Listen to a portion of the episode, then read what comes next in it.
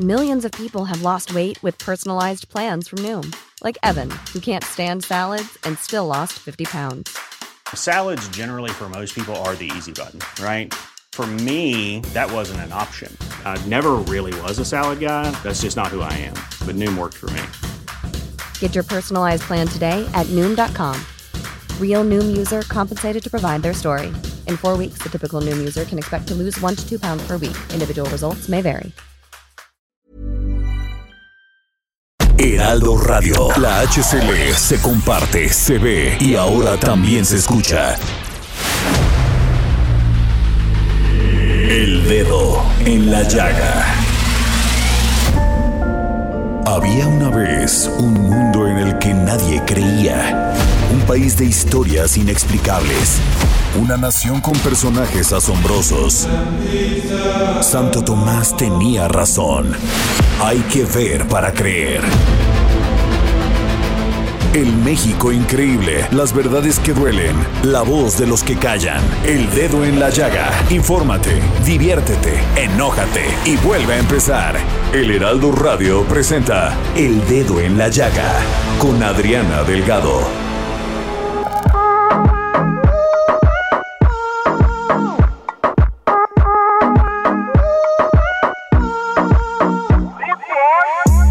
Cuando estás bien te alejas de mí. Te sientes sola y siempre estoy ahí. Es una guerra de toma y dame Pues dame de eso que tienes. ¿cómo están? Les saludo con mucho gusto. Muy buenas tardes. ¿Cómo estás, Jorge Sandoval? Adriana Delgado, muy buenas tardes. Con el gusto de saludarte y saludar a todos nuestros amigos del dedo en la llaga. Jorge, estamos escuchando en este momento Chantaje con Shakira y Maluma. Eh, así es, y es uno de los grandes éxitos que se escuchan en este momento. Y a ti que te gusta arrancar con este Y- ritmo y poner de buenas a todos sí, los amigos del dedo. y estas, esta semana se la va a a Shakira. ¿Qué tal esta cantante y compositora colombiana? Maravillosa. Definitivamente y acompañado por otro grande que suena muy fuerte en este momento, que es Maluma. Así es, Jorge. Bueno, pero vamos a poner ya el dedo en la... manda. No pares bola toda esa mala propaganda. Papá, ¿qué te digo? No te comen el oído. No vaya a enderezar lo que no se ha torcido. Y como un loco sigo tras de ti Muriendo por ti Dime qué pa' mi bebé ¿Qué? Pregúntale a quien tú quieras. Mira, te juro que eso no es así. Yo nunca tuve una mala intención. Yo nunca quise burlarme de ti. Amigo, ves, nunca se sabe. Un día digo que no, ya tengo que sí. Yo soy masoquista Efectivamente, así es como arrancamos este dedo en la llaga, siendo las 3 de la tarde con 2 minutos hora del centro de México. Y Adriana Delgado el día de hoy, hace unos momentos, entrevistó a Gabriel Casillas, columnista en el financiero y economista en jefe para Latinoamérica del Banco Berkeley y miembro del Comité de Fechado de Ciclos de la Economía de México, Adriana Delgado.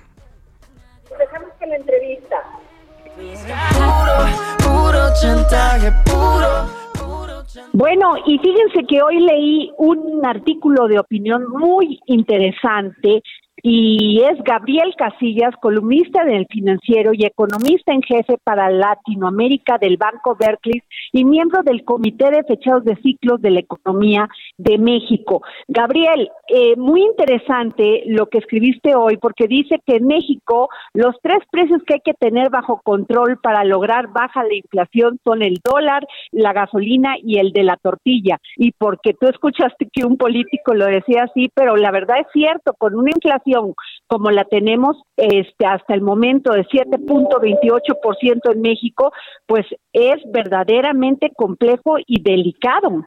Sin duda, estimada Adriana. Eh, definitivamente, eh, pues el problema es que venimos acarreando eh, disrupciones a las cadenas de suministro, ¿no? Que por todo el tema de COVID, donde eh, hicieron falta una serie de insumos, para la oferta, ¿no? Pues mucha gente no podía trabajar. Después tuvimos una demanda que creció más de lo que muchos anticipaban y no planeaban. Entonces venimos acarreando eso desde la pandemia y ahora se junta con la guerra. ¿no? Que pues amenaza con mayores precios tanto en el corto como en el mediano plazo, ¿no? Entonces, definitivamente, eh, pues si se quiere tener la inflación bajo control, lo, que se ha hecho en el pasado un poco es eh, hacer este tipo de control de precios. Afortunadamente, eh, los hemos ido dejando, la verdad. Por el lado del tipo de cambio, tener el tipo de cambio flexible y tener cierta influencia con la tasa de interés ha funcionado mejor que tener un tipo de cambio fijo en donde ya sabemos qué pasaba, se drenaban las reservas. Y en cuanto a granos y tortillas, se dejó atrás también cualquier control de precios y, yo creo que eso también ha sido benéfico. Y en la gasolina, pues no, ningún gobierno se ha atrevido a hacerlo. Pero algo bien importante aquí es, al menos, creo que sí es un precio en el cual, en esta ocasión, dado como está el régimen, eh, lo que está haciendo la Secretaría de Hacienda es correcto. Es correcto utilizar esos ingresos fiscales eh, que están este, por encima del precio presupuestado del petróleo, que es 55 dólares por barril para este año. Entonces, este año ha promediado la mezcla como 85. Entonces, están utilizando estos ingresos adicionales para este, subsidiar la gasolina, pues sí va a ayudar a la, a la inflación. Pues yo creo que dadas las circunstancias eh, es, correcto hacerlo. Eh, Gabriel, tú mencionas en el artículo este algo muy importante, que hay que que que con, los controles y las regulaciones nunca nunca benefician del todo a la economía en los países y sobre todo en los, en los países latinoamericanos. Y el título de tu columna o de tu artículo de opinión es La gestión del precio de las gasolinas en México número uno. ¿Eso qué quiere decir? ¿Que vienen más de esto que está haciendo esta terrible inflación en México? Pues va a ser más delicado va a ser más alta porque simplemente eh, pues Ucrania y Rusia eh, pues ya sabemos que son un poco el granero del mundo, pues los precios del trigo se han subido fuertemente, el precio del petróleo también, y poco a poco vamos sabiendo otro tipo de bienes eh, que van que exportan también, que también son importantes, como el gas neón que se utiliza para los chips o semiconductores, que sin los chips no se puede hacer un chorro de cosas, incluyendo los coches, ¿no? que han tenido problemas con esto. Entonces, sí, sí vamos a enfrentar una ola adicional de, de, de presiones inflacionarias pero yo creo que está bien, eh, lo que yo estoy diciendo un poquito, también, y, que gracias por el toda la columna, la verdad es que lo mejor es tener precios liberalizados, pero en el caso de la gasolina, en esta ocasión, creo, considero que lo mejor es sí utilizar estos ingresos excedentes de, petróleo para al menos que suba mucho menos de lo que está subiendo a nivel internacional, porque ya sabemos que cuando sube el precio de la gasolina, sube el precio de muchas otras cosas. Entonces no nada más está conteniendo el precio de la gasolina, están conteniendo el precio de muchas otras cosas que pues tienen influencia del precio de la gasolina. Gabriel, ¿tú crees que la política que ha este, tenido el Banco de México ante esta inflación ha sido la adecuada? La verdad sí, ha sido una respuesta consistente, contundente. Mi única crítica fue el año pasado, en junio, que la verdad es que subieron la tasa de interés sin haber hecho algún tipo de, de aviso a los mercados financieros, que normalmente se ve como algo pues muy deseable, para que funcione mejor la política monetaria.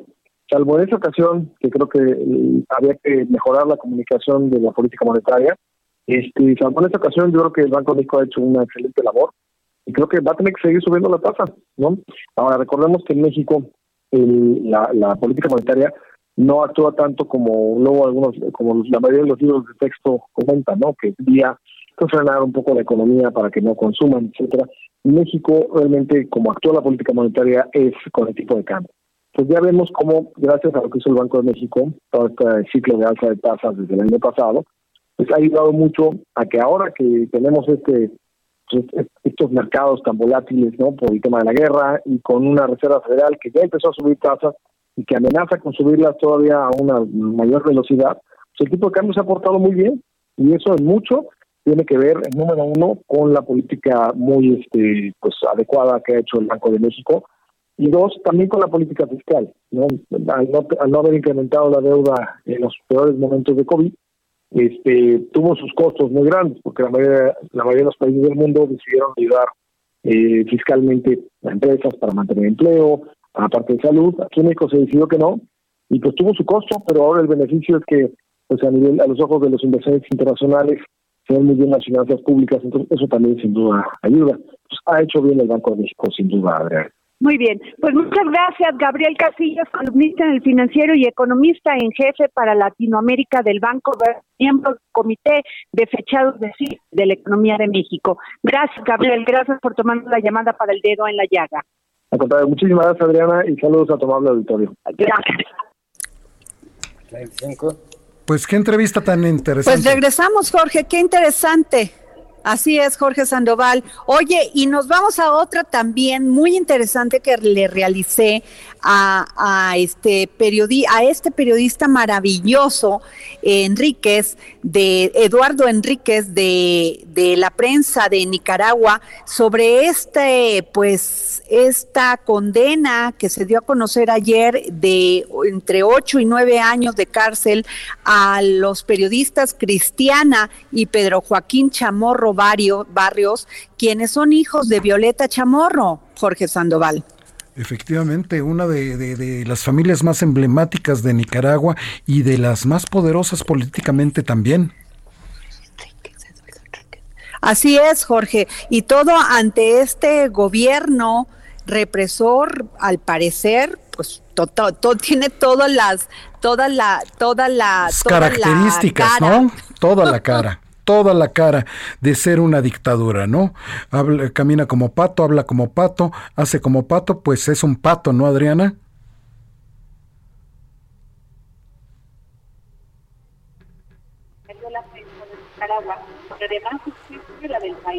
que, que viviendo del país, pues vamos a escuchar esta interesantísima entrevista de Eduardo Enríquez, periodista, editor en jefe del diario La Prensa de Nicaragua, esta entrevista que le realizó Adriana Delgado.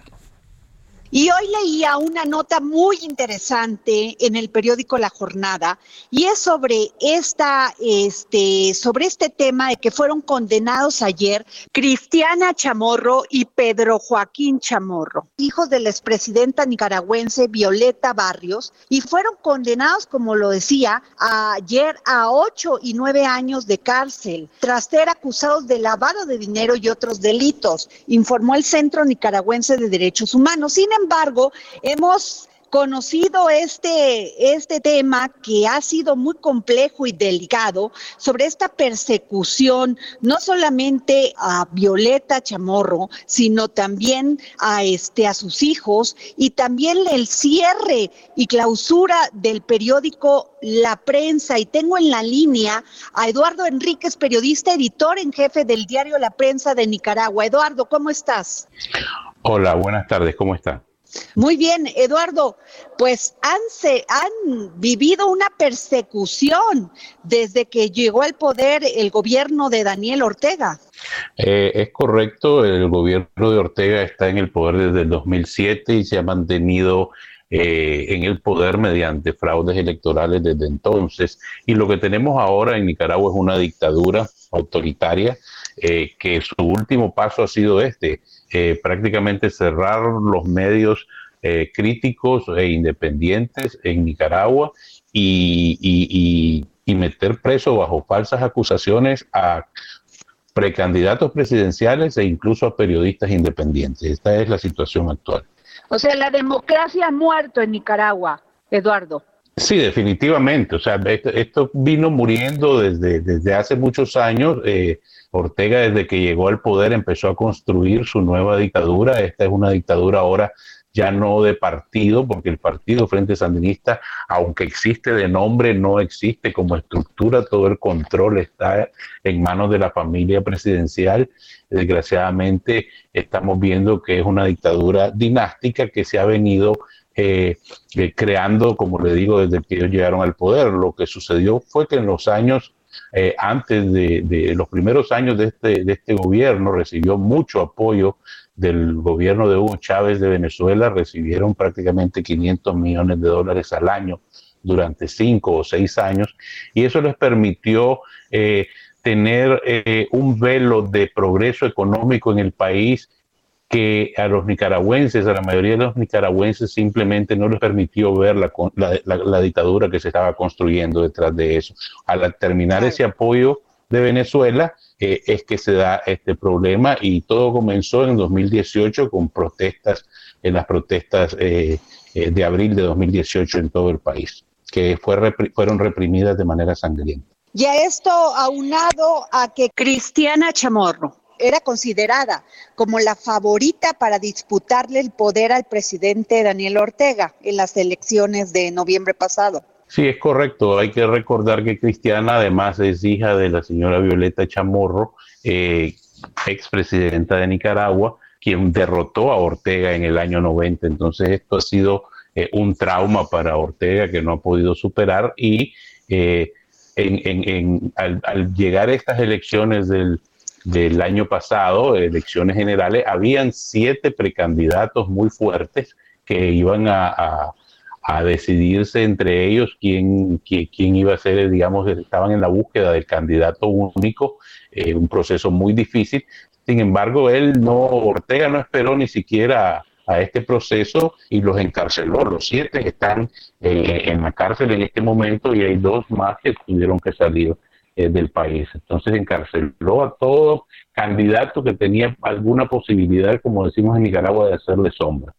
Y además con unas multas millonarias que este, son casi imposible de pagar.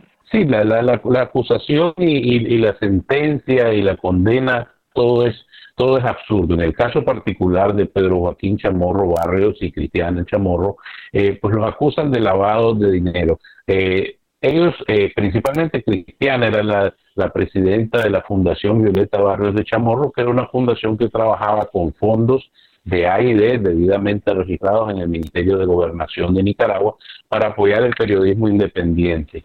Bueno, pues ellos decidieron de, un día para otro, en el mes de mayo, que este, eh, esos fondos mm, básicamente eran lavado de dinero, a pesar de que habían sido reportados y se había explicado eh, detalladamente, según manda la ley, cómo fueron eh, entregados a quienes y cómo fueron ejecutados. Y la misma AID eh, avaló ese uso, incluso posteriormente al, a, que Cristiana fue puesta bajo arresto domiciliar. Entonces, eh, todo es un show para simplemente eliminar a toda la oposición y eliminar a los medios de comunicación independientes. Cristiana eh, fue detenida con, su equipo. Eh, ellos cerraron la fundación en febrero, ellos fueron detenidos en, en mayo, entre mayo y los primeros días de junio, y posteriormente eh, también se tomaron las instalaciones del diario La Prensa en agosto. nuestro gerente general ha sido también está detenido, Juan Lorenzo Holman, y acusado también de lavado de dinero y ahí sí que ni siquiera han presentado ni una sola prueba de cómo es que se explica esta acusación y, y, estamos en esta situación desde agosto. Nosotros no estamos circulando en papel porque previo a la toma del, del periódico nos prohibieron la, la importación de papel eh, y el periódico dejó de circular, luego se tomaron las instalaciones y de no ser porque nos habíamos preparado previendo que podía suceder algo de esto, salimos previamente los los principales editores del, diario salimos del país y teníamos nuestros servidores fuera eh, y, nuestra capacidad eh, de, informática fuera, es que hemos podido continuar eh, informando desde la prensa en digital. Si no, estaríamos silenciados totalmente. Qué terrible, este Eduardo Enríquez, quien es editor en jefe del diario La Prensa de Nicaragua. Estamos viendo una obstrucción al derecho a la libre expresión, Eduardo. Así es, eh, en Nicaragua actualmente hay más de, hay aproximadamente 180 presos políticos, eh, eh, todo como le expliqué, inició con estas protestas de abril del 2018 que fueron reprimidas de manera sangrienta, donde 325 nicaragüenses fueron asesinados por la policía de Ortega y sus paramilitares. Y eh, se ha vivido en tensión desde entonces y cuando se acercaron las elecciones eh, generales del 2021, eh, Ortega y su familia, conscientes de que su impopularidad es casi total, temieron, tuvieron mucho temor de enfrentar, eh, aún en las condiciones más ventajosas, a un candidato que pudiera eh, ganarle las elecciones y prefirieron eh, quitarse esta máscara de, tener algún barniz de, de, gobierno legítimo y decidieron ir por todo a encarcelar a los candidatos, tratar de, aniquilar toda la, prensa libre y lo que tuvimos en noviembre fue una farsa, ¿no? Y con un abstencionismo altísimo, eh, muchos lo calculan cerca del 80%, porque la gente pues no, simplemente no confía en ese proceso y ellos se proclamaron vencedores en una elección que no fue tal cosa. Eh, simplemente ellos y, obligaron a votar a sus partidarios y a, sus, y a los empleados públicos, pero el resto de las personas, como pudimos reportar nosotros, eh, los centros de votación estuvieron totalmente vacíos prácticamente todo el día, así que fue una farsa. Pues lo que estamos viendo en Nicaragua, Nicaragua es el uso faccioso de la justicia, pero también no hay o sea, en México vemos muchísima inmigración de nicaragüenses, lo cual quiere decir que huyen de su país, de estos regímenes totalitarios y quieren pasar a tener a otro país una mejor vida, Eduardo Enríquez. Sí, la migración, ah, la emigración se ha aumentado muchísimo en los últimos años, en los últimos dos o tres años y mucho, mucho más desde mayo del año pasado, porque simplemente la juventud no ve futuro. Eh, entre algunos de esos 77 presos políticos, que, 177 presos políticos que le menciono, hay varios que están en prisión simplemente por haber eh, emitido una opinión en redes sociales. Estoy seguro que ustedes han escuchado eh, una una, eh, una noticia que fue aprobada recientemente en Rusia eh, sobre que las personas no pueden opinar en redes sociales pues, o pena de, de, cárcel. Bueno, nosotros esa, esa ley la tenemos desde diciembre del 2021 y la han venido ejecutando ciudadanos comunes y corrientes que solo han emitido una opinión crítica en redes sociales enfrentan eh, penas ya condenados de hasta 8 y 9 años. Hay un cronista deportivo, eh, Miguel Mendoza, que era muy reconocido en Twitter, igualmente ha sido condenado a 8 años de cárcel y lo, las únicas pruebas, entre comillas, que, le, le, mostraron fue simplemente que él había eh, hecho retweets de, eh, de, de, tweets del señor Luis Almagro de la, de la OEA y, de personalidades por el estilo en las cuales eh, se hablaba del tema de Nicaragua. O sea que nos han, llegado a un, nos han llevado a un punto absurdo y el nicaragüense siente que la única manera que no le va a pasar nada es no decir absolutamente nada y ya no confiar ni siquiera en su vecino, pues se vive en un estado eh, de terror. Eh, en Nicaragua y por eso la gente prefiere bajar la cabeza y en lo que tienen la oportunidad, sobre todo los jóvenes, están tratando de salir del país para asegurarse un futuro que no ven en Nicaragua, desgraciadamente por la dictadura de Ortega y Murillo. Eduardo Enríquez, periodista en jefe del diario La Prensa en Nicaragua, muchísimas gracias por tomarnos la llamada para el dedo en la llaga. Muchas gracias a ustedes por tocar el tema eh, y por favor continuar informando sobre la situación eh, de Nicaragua, de en esta situación de dictadura que vivimos. Muchísimas gracias. Gracias. Jorge Sandoval, difícil lo que está viviendo Nicaragua. Muy difícil desde de hace muchos años, sobre todo cuando se pierde la libertad, Adriana, pues se pierde la humanidad. Así es, Jorge. Pues mira, el resultado de esto es toda la inmigración que tratan de buscar una vida diferente eh, en Estados Unidos y que no les importa pasar por México y todos los peligros que conlleva.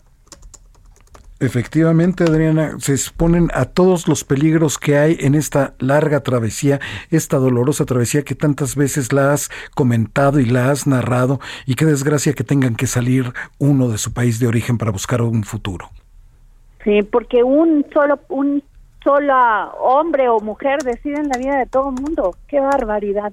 Pensé que esto ya no lo íbamos a ver, pero hoy está Rusia invadiendo Ucrania, Jorge. Efectivamente, y después del corte sé que vas a conversar hasta Kiev, hasta Ucrania, con Alexander eh, Slavchuk, que es analista político ucraniano del Instituto Ucraniano de Política Internacional, Adriana. Así es, Jorge, pero vámonos porque el único programa que regala libros en toda la radio mexicana es sin duda El Dedo en la Llaga. Dinos qué libros se van a ir hoy, Jorge? Eh, el día de hoy, cortesía de El Dedo en la Llaga, Adriana Delgado, el Fondo de Cultura Económica, se van un día de guerra en Ayacucho de Fermín Goñi y 12 pacientes del doctor Eric Mannheimer, este escritor que realizó esta serie tan, tan famosa, tan popular en Netflix, Adriana, de Hotel Value. Así es, Jorge, pues este, pues nos vamos a un corte, Jorge. Este, hoy tenemos boletos para Van Gogh. Hoy también tenemos boletos. No, Van Gogh, no. No, no, para, para. Yo me sigo con Van Gogh. Pero sabes que está en Toluca también, ¿eh? Para quien desee boletos en Toluca también tenemos y también está maravillosamente puesto. Pero ya nos tenemos que ir a una pausa. Solamente les recuerdo que tienen que escribirle al Twitter de Adriana Delgado, arroba Adri Delgado Ruiz. ¿Nos vamos, Adriana? Nos vamos, y regresamos aquí al dedo en la llaga. Muriendo por ti, dime qué por mi bebé. ¿Qué? Pregúntale a quien tú quieras. Sigue a Adriana Delgado en su cuenta de Twitter arroba Adri Delgado Ruiz. Además, te invitamos a enviar tus opiniones y comentarios en texto o por mensaje de audio a través de WhatsApp al 55 2544 3334. Y si quieres escuchar el dedo en la llaga de Flexibility is great. That's why there's yoga. Flexibility for your insurance coverage is great too. That's why there's United Healthcare Insurance Plans. Underwritten by Golden Rule Insurance Company, United Healthcare Insurance Plans offer flexible, budget friendly coverage for medical, vision, dental, and more. One of these plans may be right for you if you're, say, between jobs, coming off your parents' plan, turning a side hustle into a full hustle, or even missed open enrollment. Want more flexibility? Find out more about United Healthcare Insurance Plans at uh1.com. Heraldo Radio, en cualquier momento y donde quiera que te encuentres, descarga el podcast disponible en Spotify y iTunes.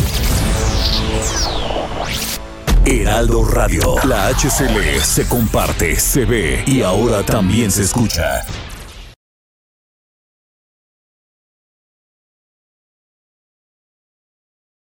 Heraldo Radio, la HCL se comparte, se ve y ahora también se escucha. Sigue a Adriana Delgado en su cuenta de Twitter en arroba Adri Delgado Ruiz. Y envíanos tus comentarios vía WhatsApp al 55 25 44 33 34 o 55 25 02 21 04. Adriana Delgado entrevista en exclusiva al diputado Ignacio Mier, coordinador del grupo parlamentario de Morena en la Cámara de Diputados. Pero eh, ¿Se puede ser eh, coordinador de una fracción y no tener diálogo con el presidente de la República del mismo, de la misma extracción de su partido? no. no, debe de haber. Yo tengo una comunicación personalmente, quitándole la investidura. Este, es, es un hombre humanitario, es un hombre sencillo, eh, es un hombre congruente, es un hombre auténtico, es consistente, es perseverante como ser humano. Como presidente de la República no lo deja en el perchero esos valores y esos principios, se los pone cuando se pone la investidura y así es nuestra relación también en este, política y nuestra relación programática y nuestra relación entre poderes. Así yo la he mantenido de respeto este, eh, y teniendo en el centro de nuestra plática, de nuestra discusión, de nuestra deliberación, que tenemos el mismo proyecto. Jueves, 11 de la noche, El Dedo en la Llaga, Heraldo Televisión. Bueno, regresamos aquí al dedo en la llaga, Jorge Sandoval, y fíjate que tengo en la línea al director de Itálica, Manuel Gómez Palacios, porque el pasado 14 de marzo Grupo Salinas festejó su 116 aniversario, sin duda un grupo muy, muy, con un crecimiento constante y le doy el gran saludo y además a, este, agradeciendo que nos haya tomado la llamada para el dedo en la llaga. ¿Cómo está Manuel Gómez Palacios, director de Itálica? ¿Qué tal Adriana? ¿Cómo estás? Muy buenas tardes. Gracias por invitarme. Un saludo a ti y a todas los radioescuchas de tu programa. Manuel, pues sin duda alguna, una de estas unidades de negocio del Grupo Salinas y de gran éxito ha sido Itálica. ¿Cuál ha sido, cuál sido, pues, el éxito? ¿Cuál, qué políticas se han llevado a cabo para pues lograr tener a medio, bueno, a casi todo México como compradores cautivos, clientes cautivos de Itálica? Mira, justamente lo dices, lo más importante que hemos hecho es poner el cliente al centro de todo lo que hacemos y de todas las decisiones que tomamos. Nuestra visión es dar acceso a movilidad que transforma vidas y, y obviamente vamos a poner al cliente para transformarle su vida a través de una movilidad que sea eficiente, que sea eficaz, pero también divertida. Lo que queremos es que todas las personas que necesiten moverse piensen en Itálica para hacerlo y para hacerlo de forma eficaz. Manuel, sin duda alguna, en estos 40 años, el parque de automóviles en México se multiplicó de 7.8 7.8 veces, mientras que el de la motocicleta ha tenido un crecimiento impresionante. Si hemos crecido el parque de, de motocicletas en todo el país más de 17 veces. Esto nos lleva directamente a entender que la motocicleta es un medio de transporte que te va a permitir, primero, realizar una actividad económica. Todos nuestros clientes, cerca del 85% de los clientes, nos han reportado que utilizan la motocicleta para llevar ingreso a su casa, ya sea para que sea una herramienta directa de aportación económica, repartidores de plataformas, mensajeros que utilizan la herramienta de la motocicleta para, para hacer su trabajo, pero también para llegar de su casa al trabajo. Y esto aporta a la economía de las personas, de los mexicanos. Eso nos lleva a tener prosperidad, eso nos lleva a que se utilice el tiempo eficazmente en trabajar y ser productivo y no en estarse trasladando. Así es. Manuel, es, este, ¿cuál? Pero yo te quiero preguntar, ¿por qué comprar una itálica y no comprar otra motocicleta de otra marca? Mira, yo te diría, primero es una marca 100% mexicana. Estamos orgullosísimos de tener todas las itálicas que producimos están fabricadas en México, en Lerma, ahí manos mexicanas hacen todas nuestras itálicas con muchísimo cariño, con un alto nivel de calidad y asegurándonos de entregarle al, al cliente mexicano lo que pide. Pero además me extendería un poco y te diría, el respaldo que le brindamos a cualquiera que compre nuestra marca para asegurarnos de acompañarlo en todo el uso que le dan a la motocicleta, porque eh, necesitas ir a un taller. Tenemos mil talleres en toda la República, cerca de cada una de las personas que lo van a necesitar. Nos vamos a asegurar de que haya refacciones cuando sea necesario que una refacción y una parte cualquiera de los clientes o de las motocicletas la requiera, van a estar las refacciones a disponibilidad de nuestro cliente. Y por supuesto nos vamos a asegurar que puedan emplacar, sacar licencia, adquirir un seguro y cualquier situación que requieran para utilizar la motocicleta y como te digo, para que tengan prosperidad. Entonces no solo están comprando una marca de alta calidad mexicana, están comprando un ecosistema de respaldo que sin duda les va a asegurar que puedan utilizarla para lo que lo necesitan. Esa es la razón por la que hay que comprar una itálica. Y además, este, tengo entendido que además es muy competitiva en los precios, Manuel. Sin duda. Nosotros tenemos que asegurarnos de dar este acceso a movilidad que también sea económicamente viable. Y lo hacemos a través de crédito. Eh, tenemos más de 3.000 puntos de venta y en Electra y con Banco Azteca tenemos una gran mancuerna para hacer que todos los que necesiten una motocicleta la puedan adquirir a crédito en cómodas semanalidades y en Electra y esté a su disposición donde la necesiten. Entonces, definitivamente van a poder ser eficientes en el costo del, del, de la movilidad por, hasta por kilómetro. Entonces, definitivamente no va a ser un, un, medio de transporte que les va a afectar en su economía. Ahora, Manuel, cuando se habla de una empresa como Itálica, se piensa que es fácil, pero tiene que ver, ver, detrás de esto una gran visión, una gran creatividad, un, un tema de prosperidad incluyente. ¿Qué nos dices? Porque ¿cuál es la filosofía que opera en Itálica? Nuestra filosofía es exactamente eso, asegurarnos que haya prosperidad incluyente para todos los mexicanos. Somos parte de Grupo Salinas, como bien lo decías al principio, y estamos orgullosísimos, después de 116 años, Grupo Salinas, de estar brindando prosperidad eh, incluyendo a todas las personas. Y en la parte económica, en la parte ambiental, en la parte social, Itálica es, es, fundamental. Como ya mencioné, la parte económica está dada en lo que significa trabajar eficientemente, pero socialmente la prosperidad que brinda Itálica es, es, es un hecho. Imagínate que todas las personas pudieran llegar más temprano a su casa para cenar con la familia, que puedan llegar más temprano para ir a hacer alguna situación que, que socialmente les, los convierta en mejores personas. Y no se diga mentalmente, la motocicleta es un elemento que aporta menos contaminantes a la atmósfera, que aporta menos espacio para ocuparse en la vía pública, en fin, prosperidad incluyente completa. Manuel, ¿cuántos, cuántos empleados, cuántas personas tiene empleada Itálica? Nosotros somos una familia de cuatro mil empleados. Desde, la, desde Ensámblica, que es el lugar en Toluca donde ensamblamos nuestras motocicletas, toda la red de, servicio y todas las personas que estamos desde el diseño, la calidad, las ventas, asegurándonos de que el ecosistema y, y el producto estén listos. Somos cuatro mil mexicanos trabajando para, llevamos más de seis y medio este, millones de motocicletas vendidas en los 15 años que lleva Itálica brindando servicio a México. Pues se dice fácil, Manuel, pero me imagino que detrás hay mucho trabajo, mucho esfuerzo todos los días, este, pues poniendo lo mejor de sí. Sin duda. Como te decía, nuestra visión es dar acceso a movilidad que transforma vidas, pero transformamos nuestras vidas de todos los colaboradores de Itálica, transformamos día a día cuando vemos nuestro producto en manos de esas mexicanas y esos mexicanos luchones que están afuera ganándose el ahora sí que el trabajo de todos los días. Y eso nos hace levantarnos todos los días bien temprano para trabajar muy duro y aquí pues estamos a la orden para seguir haciendo las cosas todavía mejor.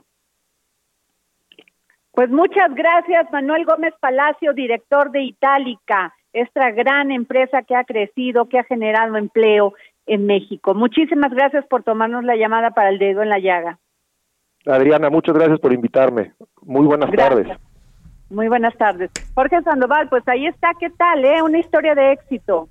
Completamente, se dice fácil, pero son muchas generaciones las que hay de tanto trabajo para poder lograr esto que, que, es lo que se está buscando de la prosperidad incluyente, para que sea precursora del desarrollo económico y el bienestar social, Adriana Delgado. Y así es, Jorge, porque somos más los mexicanos y mexicanas que nos paramos todos los días a trabajar y lo ves pues con estas empresas como Itálica, como, como las empresas como el Heraldo Media Group, como todas estas empresas que desean, empresarios que la apuestan y empresarios que la apuestan a México, como el Grupo Andrade, como todo lo que somos.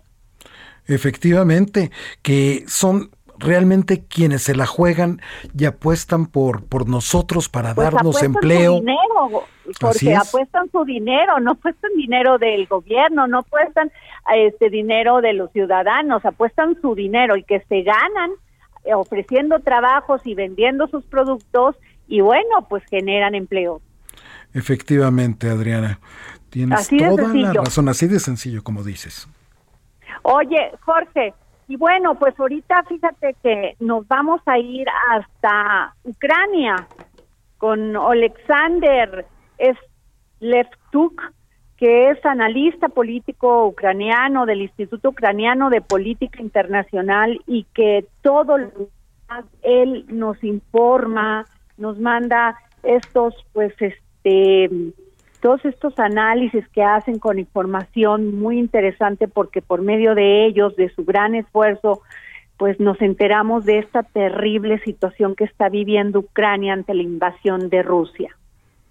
Efectivamente, un gran trabajo y va con gran valentía el que hace. Mucha valentía, mucha valentía y este y pues fíjate, eh, eh, ya tenemos en la línea Alexander. Ya se encuentra en la línea. Alexander, ¿cómo estás? Te mandamos un gran saludo desde México con mucho cariño y respeto a todo este trabajo que realizas, que es tan importante para los medios de comunicación, para que demos a conocer cuál es la, la realidad de lo que están viviendo ustedes en Ucrania. Buenas tardes, gracias. Eh, de verdad, ahora mismo yo creo que en conflicto ahora está en una fase prolongada. Eh, hay cada día pasan algunos ataques aéreos contra la, la, capital de Kiev. Hoy también interceptaron un misil crucero eh, sobre la capital afortunadamente, eh, pero uh, a las tropas rusas ahora hay dos cosas. Por primera es que están rodeadas cerca de la capital en parte norte, en, cerca de tres ciudades, se llaman Irpin, Bucha y Hostomel. Entonces, esas tres ciudades ahora forman un triángulo que está rodeado por las tropas ucranianas. Entonces, uh, Rusia tiene problemas cerca de la capital y yo creo que están regrupando sus esfuerzos en el territorio de Belarus para empezar una segunda fase, mm, una segunda mm, operación ofensiva contra la capital. Entonces eso va a venir. Eh, aquí estamos preparando para un posible ataque de nuevo contra la capital. Ahora mismo las eh, batallas de más, más duras están pasando en el parte sur, eh, cerca de Mariupol y también cerca de Mykolaiv, pero también mm, las tropas construyen las trincheras. Eso significa que la guerra va a prolongarse, que la escalada va a caer y eso también es un problema porque esa guerra no puede prolongarse porque es muy caro a resistir cada día. Entonces es nuestro interés, primero, de Ucrania finalizar la resistencia lo más pronto posible para que la tropa rusa se retire. Entonces eh, ahora mismo hay que poner más esfuerzos militares para eh, para empezar una contraofensiva en el sur. Claro. Este, eh, hemos eh, leído en estos reportes que nos haces el favor de enviarnos, y te lo agradecemos, que Rusia recurrirá a ataques contra buques comerciales europeos en esta parte del, del Mar Negro, intentará culpar a Ucrania. ¿Qué nos puedes decir de eso? ahora mismo hay, mm, había varios ataques contra mm, buques con la bandera europea, con la bandera de Panamá. Un, también un, buque comercial fue hundido eh, bajo con la bandera, con la bandera de Panamá eh, cerca del coste mm, de Mar Negro, cerca de Odessa. y toda la costa del Mar Negro y del Mar de Azov bien ucraniano está bloqueada. Los buques comerciales internacionales y de Ucrania no pueden entrar a los puertos ucranianos porque todo está bloqueado por los buques de guerra rusos. Entonces es un problema enorme también eh, la información de la inteligencia que rusos han lanzado los mines eh, de marítimos en la acuatoria del Mar Negro, cerca de la Ucrania, también más, eh, más al sur, en el parte occidental, en la zona occidental del Mar Negro. Entonces eso va a ser un problema no solo para Ucrania, un problema internacional. También durante los primeros días de la guerra atacaron con un misil un uh, buque comercial rumano, afortunadamente sin víctimas, pero solo un, el, este hecho que los buques internacionales, no ucranianos, internacionales, están atacados por los misiles rusos, eso nos demuestra que la guerra está de verdad pasando en toda la región.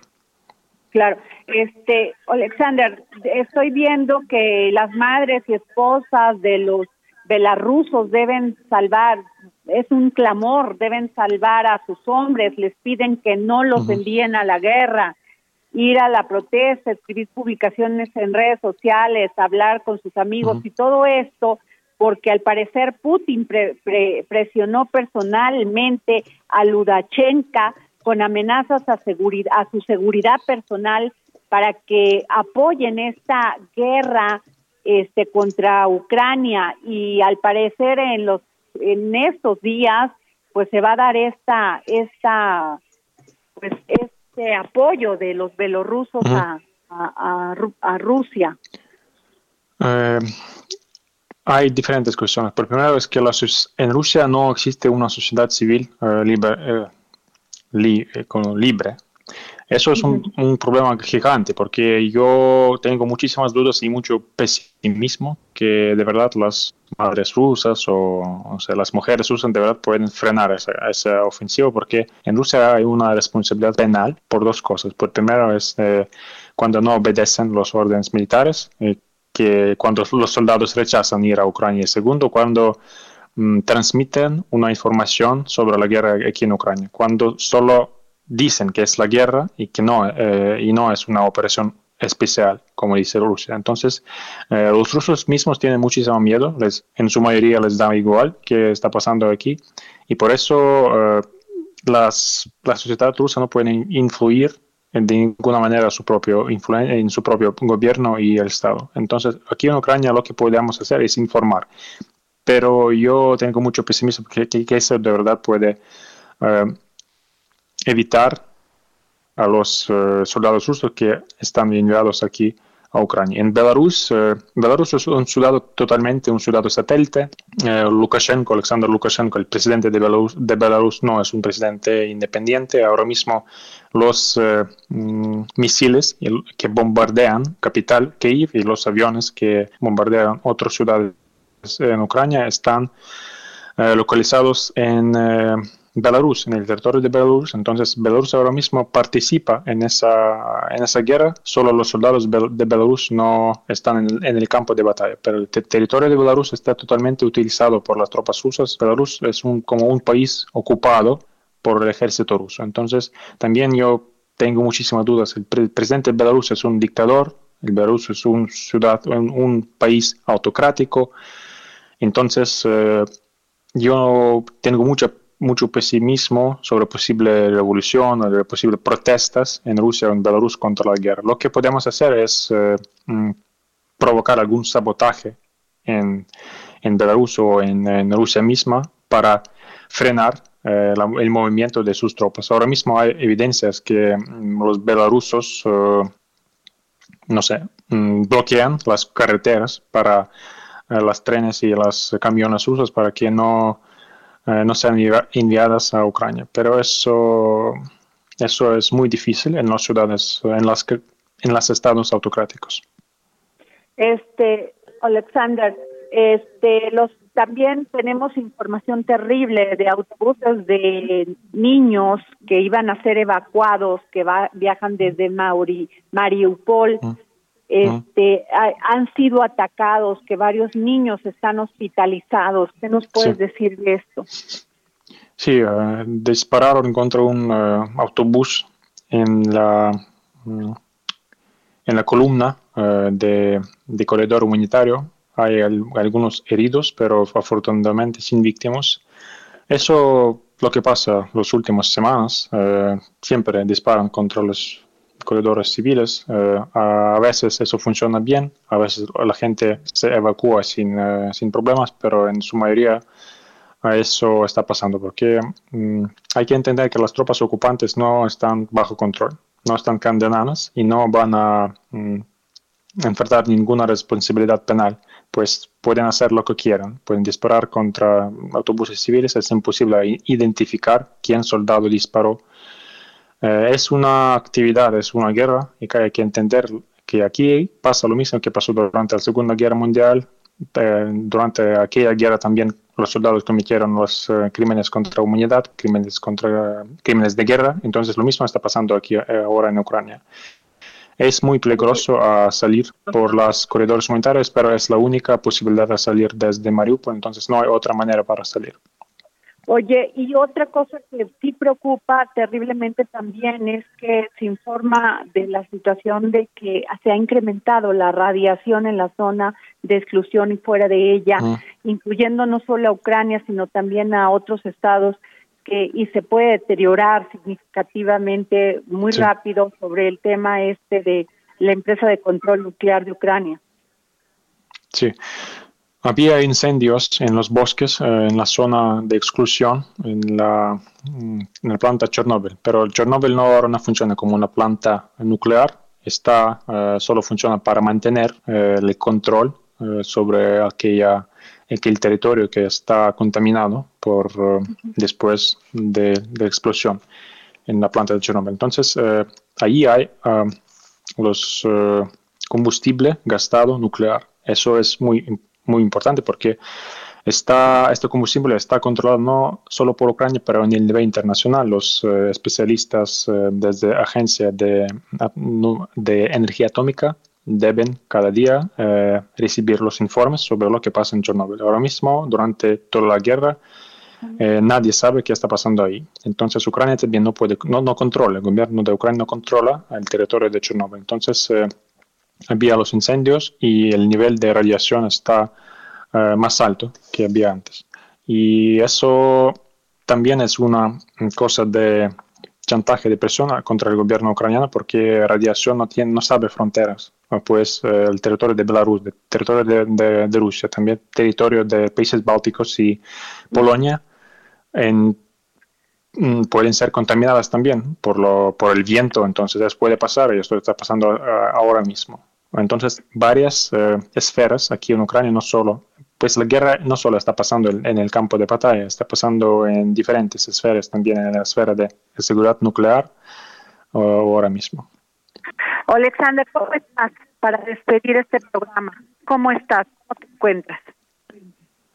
Eh, vale, eh, lo que es difícil a soportar eso, eso, esa presión emocional, eso, esas noticias cada día. Eso es muy difícil y ahora mismo mucha gente está agotada, de verdad agotada, no solo de forma física, pero de, forma mental, porque em, la gente, Ucrania es un país enorme, de 14, eh, de 40 mil personas, eh, millones de personas, entonces toda la gente ahora mismo vive en unas condiciones de guerra. Esa guerra tocó cada familia en todos sus lugares de Ucrania. Cada familia, yo sé exactamente lo que pasa en las zonas occidentales, mm, en las zonas seguras de Ucrania.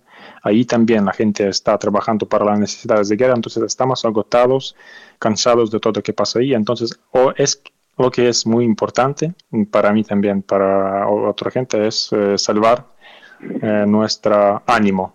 Es muy difícil, pero debemos hacerlo porque es muy, muy fácil a convertirse loco en tal condiciones, pero hay que hacerlo. Hay que, hay que pensar sobre algo positivo. Gracias. Pues muchas gracias, Alexander. Slev, te acompañamos con todo nuestro sentimiento, gratitud porque nos tomes la llamada hasta Ucrania. Gracias por tomarnos, pues, estar aquí en el dedo en la llaga. Gracias.